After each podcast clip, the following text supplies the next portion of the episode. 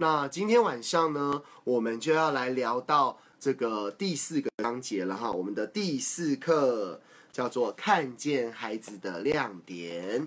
好，呃，要谈到看见孩子的亮点哈，为什么他要特别写成一章呢？那可能就表示说，在我们目前。整个台湾的社会，哈，以至于整个华人的社会，从我们小时候成长到现在，其实我们蛮容易被看见我们的缺点跟暗点的。好，在我们父母学堂的工作坊当中呢，我们会让呃每一个参与的人拿一张白纸，在上面点上一个黑点，然后呢再拿去给你的呃没有参与父母学堂的朋友，好，你就拿给他看。说，那你在这张纸上面，你看到什么？好，那通常大家当然看到哦，这张纸我看到一个黑点嘛，哈。好，那当然这个是一个小小的测验，可是我们也会发现，我们却往往忽略了整张纸有这么大的空间。其实它是白色的哦，它只有一点黑点，可是我们却会留意在那个地方。那为什么呢？当然可能跟我们的问题有关啦。你看看这张纸上有什么，对不对？可是换个角度喽，如果今天我们是说，那你看看孩子身上有什么？我们会不会也只看到他的黑点、他的缺点、他的不足的地方？好像蛮容易的哈。呃，我们常常遇到这个朋友啊，在介绍他的孩子啊，好，他很容易就会说啊，我跟你讲啦，我的小孩哈，就是好动啦，就是很懒惰啦，就是呢，这个很容易生气啦。好，好像听起来都是负面的语词，都是让父母。呃，这个头毛在烧，对不对？那当然可以体谅啊，哈，很多父母在现在其实遇到了很多的教养的困境。那当然出了这本书，哎，再介绍一下哈，这本书就是为了解决现代父母的教养困境的哦，哈，所以欢迎大家再推荐给其他的父母们，哈。好，那面对到这些教养困境呢？如果我们没有学会用现在的方法，我们还是用过去的方法，那其实我们得到的就不会是过去的效果了。在上个礼拜一到礼拜三，我们谈了为什么我们现在必须要做改变，为什么在改变孩子之前，我们父母自己要先改变，好像很累哈。我们自己的爸爸妈妈，他们都不用花时间来上所谓的父母成长课，那为什么到了我们这个时代，我们反而要来上父母成长？父母的成长课程，那其实就跟整个社会的大环境改变很有很大的关系。看看今天的新闻，看看上礼拜的新闻，大家为了不同的理念，那有了不同的诉求，然后上街头去争取各方的权益。其实换个角度，在家里何尝不是如此呢？孩子有他自己的需求，有他的想法。呃，可能过不久哈，我们常常看到这个幼稚园中班、大班的，他们可能就从新闻上，他就学会了抗议两个字哈。爸爸不给我零用钱，我抗议；妈妈不买玩具给我，我抗议。哈，很容易的这样子的模式就带回了家里面。可是孩子他自己清不清楚，到底呃他所追求的诉求是什么？他其实是需要被引导、需要被教育的。所以父母呢，可以从小多跟孩子从生活上。孩子自己生活上会碰到的议题开始做讨论，让孩子有更多能够去思考自己想法的时间跟机会。好，那再回过头来呢，我们太容易看到孩子不足的地方了，我们也太容易去挑孩子的毛病了。可能这个孩子身上有十个优点，有五十个优点，可是他可能会有一两个缺点。那身为父母的我们，身为孩子周遭旁边的大人的我们，不见得是父母哦，有可能你的身份是老师，有可能你的身份只是他的亲戚，我们好像都会有一点恨铁不成钢，好，希望孩子能够好还要更好，对不对？那呃，如果既然你都有十个优点了。那你为什么不再多两个优点呢？哇，那既然你已经有五十个优点了，你是不是应该再更好，把这两个缺点改掉？哦，你不就很完美了吗？好，我们都在追求一个完美的形象，可是，在追求完美的过程当中，我们很容易的就抹杀了孩子的努力，还有孩子的勇气。那阿德勒心理学，它是从每一个人都有自卑感这样的角度做出发的，所以在。成长的过程当中，孩子长出了呃成长的勇气，借由他能够实践他自己的能力，发展出很多的我能感。可是往往就在大人的一句话、两句话、三句话当中，慢慢的，孩子的勇气就开始消退了。可是孩子很厉害哦，他其实呢，真的很像打不死的蟑螂，对不对？好，我们都觉得孩子很像小强一样，他其实内在成长的驱力是很强大的。可是如果他没有得到一个包容的环境，让孩子我们说叫做向上跟向善这两个方向的能力能够得到正向的发展，那孩子就只好转为错误目标了。在上个礼拜三，我们花了将近五十分钟的时间，跟大家分享了所谓四个错误的目标，还有四个我们要怎么去积极去营造一个孩子的正向的需求。那这个很鼓励大家落实在你的生活当中。我们也复习一下喽。好，我们第一个要营造的正向的需求是要让孩子有成长的能力。我们不要再去帮孩子做他可以做的事情了，我们太习惯了。比如说，今天我们有呃一个伙伴，他的孩子来我们自学团做体验。那过去他都是呃所有的时间都是亲自带着他。那我当然可以理解，这个妈妈对于孩子的任何一点呃小细节、小动作都能够了解，说他想要表达的意思是什么。所以妈妈就遇到我就说：“哎，金婷老师啊，我看我的小孩这个身体有一点扭扭扭扭动哈，那应该他是想要尿尿了。”我就说，哎呀，这个妈妈放心哈，不用帮他说，他已经够大了，五岁的孩子了。如果他真的想要尿尿，呃，他自己会去厕所。如果他不知道厕所，那他应该会来问我们哈。所以我们也让孩子知道说，其实从两岁之后，我们的语言，孩子的语言能力已经到达了一定可以跟我们沟通的呃能力之后呢，其实我们就要鼓励孩子，如果你需要帮忙，你可以告诉我，那我一定会帮你。好，可是我们不要孩子，他只是一个动作，只是一个声音，我们马上就认为我们伸出援手了。那有时候这样的伸出援手，反而是打击了孩子能力的这个呃呃爱的小手，对不对？哈，虽然名为爱的小手，可是其实它是处罚的工具嘛。哈，好，所以回过头来，孩子很需要成长的能力，在每一个阶段，孩子都必须发展不同的能力。好，那在我们的书当中呢？好，这一本书当中呢，我们有很明确的定义出孩子需要所发展的能力。好，我们来翻给各位看。好，在第七十三页，好，这个地方，好，七十三页呢，我们有说分成三个阶段。然后六个面向，让孩子来为自己的生活做负责。我们很简单的概念哈，用食衣住行娱乐这六个面向，然后分成三个阶段。在学龄前零到六岁，孩子要能够为自己的食和衣来做决定，然后能够面对他做的决定的自然结果。我们常常讲啦，孩子他选择不吃，那就要能够让他面对饿的自然结果。像今天比较冷喽，孩子选择不穿呃长袖，不穿外套，那就要让他面对冷的自然结果。好，我们今天到这个呃我们的农田那边去上我们的自然课。那今天的风很大哈，我们这个连我很怕热的哈，你看我现在还穿短袖，还开着冷气，可是还是在冒汗。我非常怕热的身体呢，可是面对今天的温度，哦，我真的都受不了。我要穿长袖，然后还很后悔自己没有把外套带出去。哎，你看我没有带外套，我就在承受什么？没有带外套的自然结果就是会觉得冷。然后这时候我们这个班群带队的同学，哇，他今天可是穿短袖呢，一件短袖哦。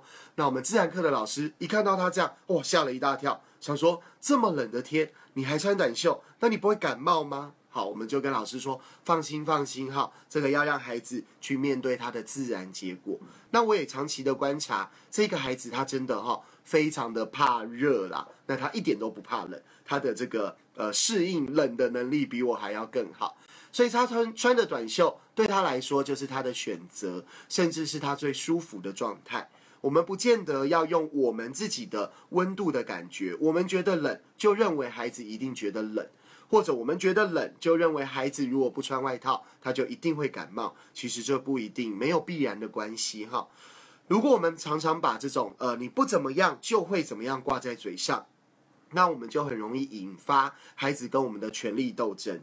孩子就会说：“爸爸，你看啊，我昨天没有穿外套，我也没感冒啊。”好，可能有有可能这个感冒下礼拜才会来，对不对哈？可是孩子他就会认为说：“爸爸，你骗人。”你刚刚讲的哈，那都是威胁啦。然后他就会更不相信我们想要对他说的话。所以初期呢，我们刚开始要让孩子练习自主跟负责，我们就有三个字是我们要经常讲的，叫做“你决定”。好，这三个字要讲是真的发自内心的哦，不是口头说你决定，可是事实上我却想说服你哈。不是说什么呃要不要穿外套你决定啦，可是很冷哦，你真的不穿外套吗？哈，那你决定啦，那你不穿外套，晚上我就不让你玩玩玩玩具喽，不让你看电视哦，啊，那那根本没有你决定嘛，那是假的哈，那这样也会摧毁我们跟孩子之间的信任。所以真正的你决定是我们能够放心，能够放手，让孩子在吃，让孩子在穿这两件事情十跟一上面，能够在学龄前。让自己做决定，让自己去面对自然的结果。好，我们就说，那就算真的冷到了，就算真的感冒了，那孩子呢？他要去看医生，承担不舒服的是他，所以这就是他要面对的结果。那当然有很多父母说，可是啊，我还要请假照顾他，还要请假带他去看医生，哇，那连带影响的是我呢？怎么会是他？对不对？好，那这就是要跟孩子做沟通的。比如说孩子的生病。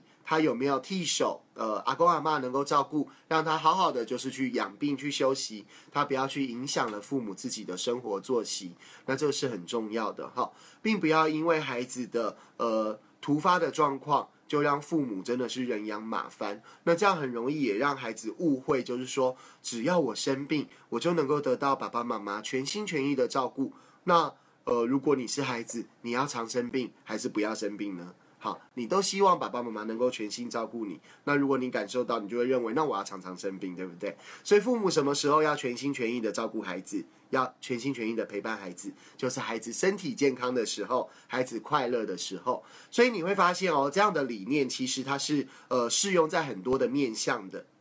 比如说我们在书里面所提到的，我们要把拥抱要留在。孩子很快乐的时候，孩子感觉到很幸福的时候，我们要大量的拥抱他。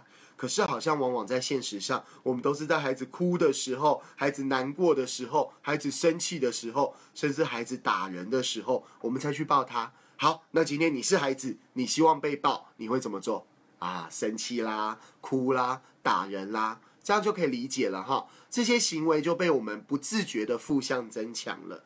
那我们都希望跟孩子是处于一个很快乐、很自在、很幸福的状态。我们就要大量的在这样的时间给予孩子很多正向的增强、正向的回馈。这是一个很简单的逻辑概念。那相信大家也都听得懂喽。好，那到了国小阶段呢，孩子就要练习。我们说十一，这个已经呃，同时都要更能够去练习，包括能够自己呃做吃的。能够自己去买衣服，他的决定权要越来越大了哈。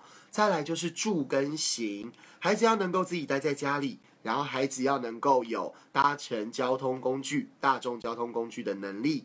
还有这个呃，有能够主呃自主移动，比如说我们简单来讲，呃，从家里到最近的便利商店，他能够有过马路的能力，他能够有注意安全的能力，然后甚至能够到便利商店买个东西回来这样的能力哈。所以这就是食衣住行，在小学阶段都要让孩子能够自主的做决定，然后面对这个决定可能带来的结果。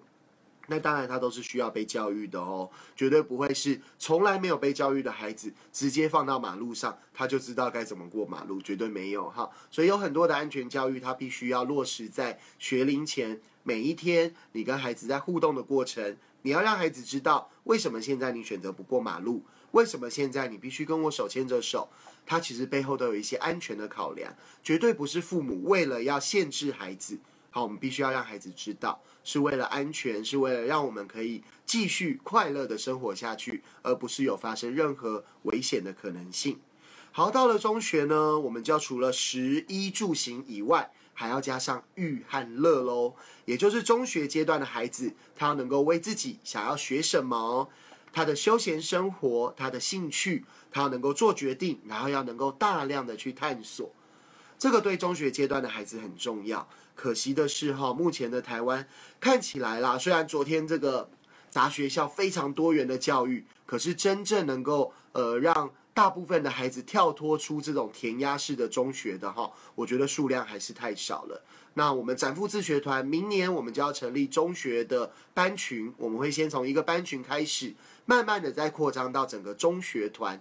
我们就是要让孩子大量的从食衣住行娱乐六个面向，让孩子开始成为自己的主人，为自己做主，为自己负责。同时呢，还能够为团体这个团体小从家庭，再来到我们的自学团，再多一点到社区、到社会，甚至到整个世界，他能够做出回馈跟贡献。好，所以很多人在问喽，那到底展富你们在谈的教育，到底跟其他的另类教育有什么不同？我们所着重着重的就是两个面向，第一个面向就是孩子能够自立，他能够成为自己的主人；第二个面向，他就是能够共好，能够和这个社会小的团体也好，大的团体也好，他能够和谐的互动，甚至产生贡献。所以呢，我们的孩子他不会只想到自己喽，他也不会只是过度的膨胀自己，他能够思考到除了自己的需求之外，还包括了团体的需求。好，这个就是我们在七十三页我们谈到的这一篇，那再由大家来参考。接下来的时间呢，我们就来聊一聊第四课。好，第四课我们要谈到的就是看见孩子的亮点，在这边。好，刚才我们最开始讲了，我们太习惯看到孩子的缺点了，对不对？好。所以第一步呢，好像要我们马上看不到孩子的缺点，其实好像也有一点难度哈。所以我们的第一步往往会告诉父母的是，在我们的第三个章节，叫做翻转负面标签八十八页的部分。那这个在我们父母学堂当中也会带着呃参与的父母一起练习。好，也顺便预告一下哦，我们在十二月就会有全新的父母学堂在做推出了。那如果在呃你看这本书，或者你自己在实践阿德勒的教养当中有任何的困扰，或者在执行上面觉得卡卡的，这卡卡是很正常的哈。我自己都卡了一年多这样子。那我很鼓励大家来参与父母学堂，除了我们线上的互动之外，更重要的是我们会有两次好半天的实物的工作坊，我们会面对面做很多的练习跟模拟，那你就更能够清楚的知道我要怎么样，比如说这个我要怎么样来翻转负面的标签喽。好，那我这边稍微有写了，有列了一些例子，我们很容易都去羡慕别人家的孩子。啊，别人家呢也很容易来羡慕我们家的孩子，啊，我们就互相羡慕来羡慕去。可是呢，我们看到孩子的都是不足的地方，那很快的，孩子他接收到的也是自己是不够好的，自己是呃不足的，甚至呃比较严重一点，就是孩子会觉得自己是不值得被爱的。哇，那这样真的是伤痕累累哈。好，所以呃，我们很希望从我们这一代的父母。我们就不要再复制上一代带给我们这样子的压力跟这个枷锁了哈啊！常常有呃朋友，比如说这个我们我们鼓励啊，我们回馈给他的孩子啊，他还要说：“哎呀，哪有哎，他才不是你们说的这个样子呢，他哪有这么好？他哪里哪里哪里都不好，这样子哈。”好像他也很难接受别人回馈给他孩子的优点啦，或者是鼓励他孩子的亮点，那这样真的就很可惜了。孩子都听在耳里啊，别人都觉得我不错了，结果我自己的爸爸妈妈在那边说啊，哪有他一点都不好。哎，要是你是孩子，你觉得你的爸妈爱你吗？哈，所以我们有时候换位思考一下，就知道哪些话该说啊，哪些话不该说了，对不对？好，所以第一步，大家可以先把你。呃，认为孩子的负面标签，你可以把它列出来，然后你想办法用一个呃同样可以代表这样的意思的词，好，来重新的定义它。我们从上面来举例哈，在八十九页的地方呢，比如说，好，内向的孩子，诶，那换个角度来讲，他也是谨慎的孩子。比如说呢，没耐心的孩子。好，很急很急，对不对？那换个角度呢，他就是有效率的孩子。比如说呢，固执的孩子。好，换个角度来讲，他就是有毅力的孩子。其实我们并没有改变孩子他的现阶段的状态哦，他还是这个样子。可是我们所用的词，就从一个大部分人都认为是负面的、是不好的，我们转化为，其实他听起来还蛮积极正面的。我们先从言语来改变自己的观念，慢慢的孩子呢，他就能够接收到，哦，原来我这样，他也是有好处的。原来我这样，爸爸妈妈也是欣赏我的，也是爱我的。好，所以第一步，我们先从翻转负面的标签开始。那八十八页就留给大家自己看喽。好，再来呢，我们就要进入到第八十五页哦。所以这个章节呢，我们在呃实际在运作的时候呢，大家可以倒着往前看哈，先看第三个章节，再回头看第二个章节哈。孩子其实最需要的就是鼓励啦，还有倾听啦，哈。对孩子来说，嗯，他们有很多的想法，可是不见得他的语言能力有我们大人那么好。其实你看，像我现在在直播，有的时候我自己都还会卡卡的。我想讲的，我我所想的，不见得我能够很完整的表达出来，甚至我都还需要做很多的思考，做很多的呃事前的功课。那换个角度，在孩子身上也是。他有很多的想法，如果他的语言能力还没有发展的这么的完整，他就很难表达出来。这个时候，如果大人不懂得积极倾听的方式，很容易我们就打断他，或者我们就帮他说了，或者呢，我们甚至就不让他说，不听他说。那孩子他闷在心里，他就很容易转化为负面的情绪，容易生气，容易大哭。为什么？或或者到最后，他就干脆不说了。为什么呢？因为他觉得他的想法不会被父母所接纳，不会被倾听。哈，好，所以我们在第二个章节，我们所讲的就是你要怎么去听。那我们也拆解了“听”这个字，哈，来大家看一下，在呃八十六页，或者你自己拿一张纸写一下“听”这个字。你看它的左边有一个耳朵，耳朵下面是一个王。那我们简单来讲，就是听是怎么样？是用说的还是用？耳朵听，当然用耳朵嘛，哈，所以耳朵是王哦，耳朵为主哦，哈。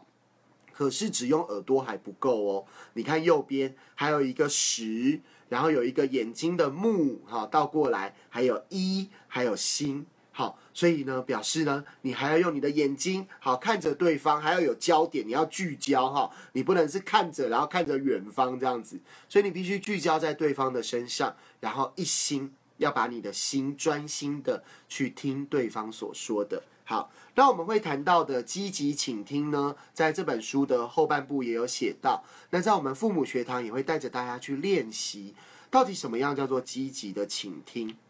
简单来说呢，它就是一个我们讲的翻译的过程。比如说，孩子有时候会抛出一些语言的讯号，可是呢，他不见得呃是想要表达。他说话的那个意思，好，我直接举例来讲好了。比如说，带孩子去参观这个杂学校展，好，那有孩子就会问啦：“爸爸，什么时候可以走啊？”好，那我们听到这句话，然后又加上孩子那种语气跟表情，那我们要怎么来翻译这句话？有可能你会觉得说：“哦，孩子嫌这里很无聊，对不对？”好，也有可能你会觉得说。这个孩子怎么一点学习的热情都没有，对不对？哈，可是呢，如果我们回过头来能够去倾听孩子的想法的话，你多问一点哦，你问我什么时候想走？诶，所以表示你想要走了吗？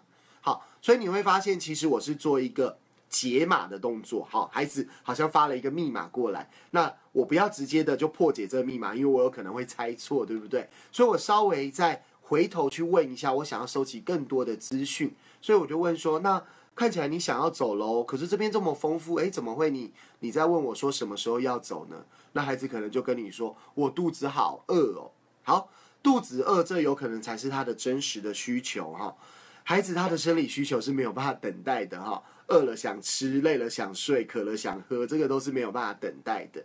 可是他不见得会直接的告诉你说：“爸爸，我要去吃了。”我要去吃东西了，他有可能会觉得这样讲呢，不见得能够呃直接的得到他的需求的满足，或者他会有点婉转的问你，就说：“哎呀，什么时候要走啦？”好，或者甚至有的孩子会更不客气说：“好无聊哦。”好，那是真的无聊吗？不见得哈。所以，我们借由一个积极倾听的模式，我们多问一点，让孩子多说一点，我们就能够更了解孩子这句话背后的意思。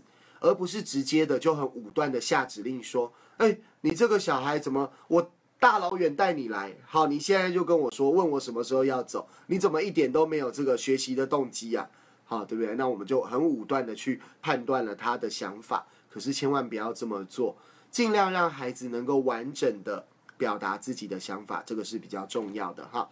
好，再来呢，我们翻转了负面标签，我们积极倾听孩子的想法之后呢，我们就要开始练习鼓励孩子喽。好，那我们要怎么鼓励孩子呢？呃，鼓励跟赞美有很大的不同。简单来讲，哈。鼓励就是回馈给孩子他的努力，那这个努力的过程呢，不见得他有达到一个怎么样的结果哦，甚至呢，呃，这样的努力也不见得是父母的期望，好，可是赞美往往就是他达到了父母想要的境界，哈，呃，我们很多朋友的小孩都有学钢琴，那。很多父母就会在孩子练琴之后，好给予回馈啦，哈，哇，你今天这个练了五十分钟的琴，哈，我觉得你很棒呢。好，那你觉得这样这句话是鼓励还是赞美呢？好，哎，那可以按一下表情符号，对不对？哈，如果你觉得是鼓励的，你就按个赞；如果你觉得是赞美的呢，你就按个哇，这样子哈。好，那我们很简单的大概可以了解，可以区分，就是说，呃。父母很希望孩子能够花时间去练琴，好，因为可能花了很多钱让孩子去学钢琴啊，都不练，这个钱好像丢到水里，对不对？比丢到水里还痛嘛。所以当孩子花了五十分钟去练琴，父母就会觉得，哎呀，这样真的是符合我的期望啊，所以我就回馈给你，哇，你花了五十分钟去练琴，我觉得你好棒哦。那这就是赞美，它是有目的性的，这个目的其实就是希望孩子符合我们的要求。那换个角度呢？那什么叫做鼓励呢？其实鼓励它的概念哈，说不定连讲出来的话，其实都有可能一样。可是你心里是怎么想的，它反而是比较重要的。如果今天你没有任何的期望，孩子今天有练琴没练琴，其实他本来就不是你的事嘛。阿德勒心理学谈的课题分离，我们要分得很清楚。练琴是孩子自己的事情。跟父母没有关系，父母顶多能够提供的就是他想要练琴的时候呢，他有琴可以练嘛，哈，这样提供一个环境就这样而已。可是要不要练是他自己的事。所以今天孩子练琴之后呢，你一样可以拍拍他说，嗯，看起来你花了一些时间练琴哦，哎，就这样子就好了。好，所以不用说太多，也不用期望太多。回过头来，孩子他才有机会在自己的努力的过程当中得到最真实的快乐。如果我们很习惯用赞美的方式去回馈给孩子，那对孩子来说，他就会为了赞美而去做一些可以得到赞美的事情，那这就很危险喽。好，在被讨厌的勇气第二集当中呢，他把四个错误目标最前面再加了一个错误目标，就是要寻求赞美了。好，那这样从我们实物的观察当中来看，也真的都是这样哦。很多即将要陷入错误目标的孩子，他在一开始。就是会去做很多大人认为很好的事，可是对很多大人来说呢，他就会觉得好做一次，嗯，我这个赞美你做两次，哎，我也回馈给你。可是三次四次，大人就会觉得这是应该的啦，这样做就很正常啦。可是对孩子来说，他就得不到赞美了，因为他是外在的动机。当外在的动机没有的时候，孩子就不做了。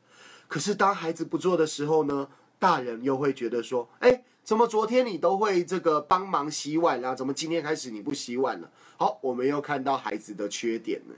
可是孩子不是故意要这么做，孩子只是觉得我得不到赞美了，或者对这样的赞美我也麻木了，所以他都是外在动机。当外在动机消失的时候，孩子的行为也就自然而然的消失了。所以我们要回过头来，我们要激发的是孩子的内在动机。那内在动机呢，就要回到鼓励。其实鼓励的模式哈，跟我们讲的我讯息很像，也就是简单的来说，就是你的行为好造成什么影响，那这影响它是正面的喽，是对整个家庭有一个正向的帮助的。然后我的感受是什么？好，所以大家可以练习，比如说，呃，孩子今天洗碗了，哇，今天你去洗碗了，让爸爸妈妈可以稍微休息一下。好，可以让爸妈觉得好放松、很舒服，有一种幸福的感觉。好，所以它是一种感觉，它绝对不是说哦，你去洗碗了，你很厉害哦，你很棒哦，要继续保持哦，有没有哈？这个就有父母的期望在当中了哈。所以一样，我们在父母学堂的实物工作坊也会带着大家去练习鼓励跟赞美的不同。那大家也可以从这本书上稍微的做一些简单的练习。好，最后我们就要再回到第一个章节，叫做睡前的窝窝心和暖暖抱。好哇，这件事情我好像已经有一个多礼拜没有做了哈。这一个多礼拜为了要直播，为了要砸学校啊砸学校的展览哈，都忽略了这个睡前的窝窝心跟暖暖抱。那这个可能我必须要再跟孩子再讨论另外的时间了哈。我们回过头来看，睡觉前的时间对于每一个孩子来说是很重要的，甚至呢对部分的孩子来说，他还带着一点恐惧感。我们常常呃跟孩子聊天的时候，会发现到睡眠这件事对有的孩子来说，他跟死亡一样恐怖。好，这样讲的好像很严重，可对孩子来说，他睡着，他也不知道他怎么睡着的，然后醒来的时候，跟睡着的记忆是完全不一样，中间好像就失去记忆了，对不对？所以有的孩子他不敢睡，其实有一个原因是他是害怕的。那另外有的孩子呢，呃，他不他睡不好的原因是父母总是喜欢在睡前跟他开检讨大会，都会跟孩子说：“你想想看，你今天啊，这个功课又哪里写错了？考试分数又没考好，今天又打了弟弟了，今天又跟同学吵架了，好像都在睡前做检讨会哈。那我们说睡前的印象呢，就会跟着孩子睡着之后，在他的梦境当中重现。哇，那这样的孩子就很容易半夜的时候大哭大叫，因为他所记得的都是你睡前所重复告诉他的那一些不好的事情。所以，我们希望大家可以换一个角度，如果你要开检讨会，他不是不能开检讨会哈，最好是能够一周定一次固定的家庭会议。好，那当然出席它真的有点像检讨大会了。可是家庭会议不是只做检讨用的哦，哈。可是出席有可能你会拿来运用在这个呃讨论一些生活的。呃，常规上面啦，或者孩子所的呃呃发生的行为上，怎么去找到合理结果，或者是怎么样去寻求解决方法，这有可能了哈。那平常的睡觉呢，前面要讲的就是孩子今天你觉得他很有贡献的事，你觉得他很有能力的事，好，你觉得他很有做主的权利的事。所以你会发现哦，就又扣回到我们上个礼拜三所说的孩子的正向的需求，就那四个啦。借由窝窝心，借由暖暖抱，孩子可以感受到被爱，好有人爱嘛，对不对？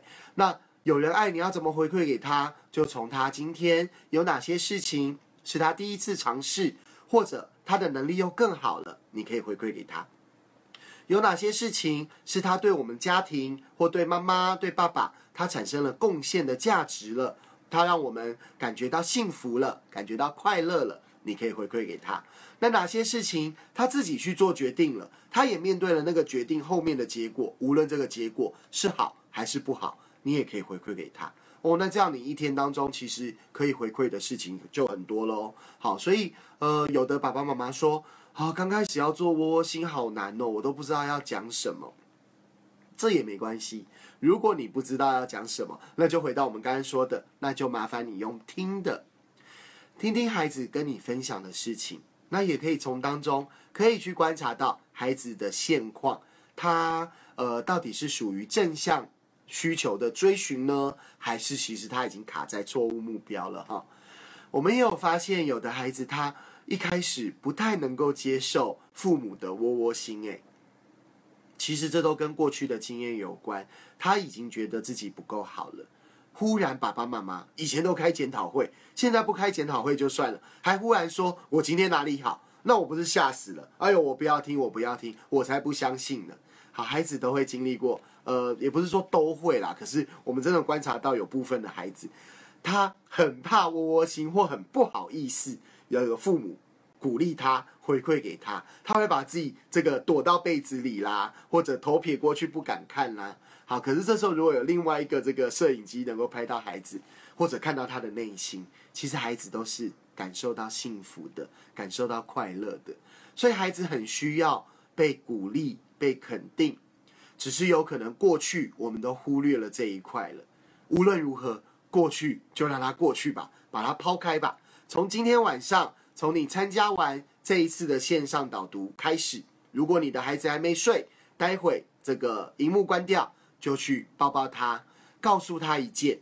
好，你要告诉他十件都可以，不过自己留意时间哈。有时候孩子听到鼓励太开心，他又睡不着了哈。所以自己留意一下，你觉得你要回馈给他多少？但是至少一件，你觉得他今天做的很棒的事情。那回馈跟鼓励也不限于只有睡前可以做，你可以照三餐来做，你可以每一个小时都做，你也可以无时无刻都做。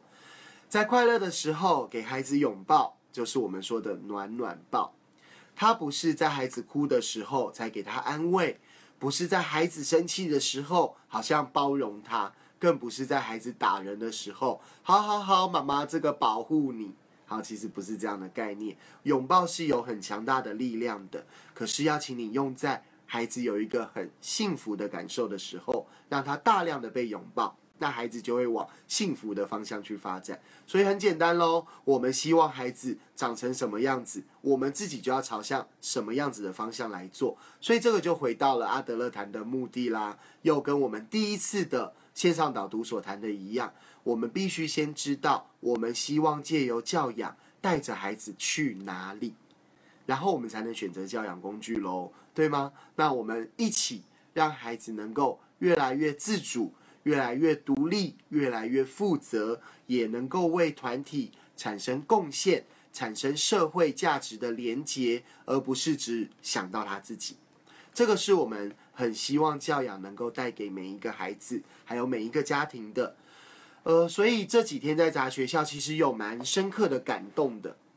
除了带着孩子的父母之外呢，有好多的年轻人，高中生咯，大学生，或者是刚出社会的人，他们都来到我们的摊位。他们说，他们也好想要能够执行阿德勒的心理学，甚至能够呃用阿德勒的心理学再回馈给比他年纪更小的孩子们。所以，我真的很受到感动，就是说，有越来越多的人，他能够重新的看待自己，重新的燃起生命的勇气，好，能够悦纳自己，能够互相的信任，然后更重要的是，他能够真实的生活在他的每一天的日常生活中，甚至能够产生对这个社会更好的贡献。那在昨天，还有很多的阿妈，还有很多的阿公，哎呦，我们以前都认为说。长辈啦，哈，可能都是传统的教养，对不对？其实没有诶，昨天大概有五六个好不同的这个阿公阿妈，他来到我们的摊位，他看了我们的书，就说这个书要买哈，要买给他的女儿，要买给他的儿子，要告诉他呢，现在的教养哈，不是像以前那样了，要像这个这本书现在所讲的哈，要让孩子啊面对自然的结果啊，要让孩子啊能够做决定啊，要让孩子为自己的行为能够负起责任呐。好好多阿妈这样回馈给我们，阿公回馈给我们，真的也让我们很感动。那如果这个长辈们他们都有这种改变的企图心跟决心了，那我们相对起来年轻很多，对不对？哈，虽然这个两天的展览把我们累得快死掉了哈，可是呢，他们都可以做到，其实我们就更要能够做到了。那要不要改变，决定权在你，我没有办法改变你，可是你可以决定要不要改变你自己。那鼓励大家都能够运用。阿德勒的心理学运用在你的教养上面，让你的亲子关系能够更好。就像背面这边我所写的一样，过去呢，我们都把孩子交给交给教养的专家，无论是保姆啦、幼稚园老师啦、学校老师啦，甚至有很多的呃职能治疗师啦、心理师啊，他们都是教养专家，我们都把孩子交给他。可是我觉得从现在开始，我们要成为自己孩子的教养专家。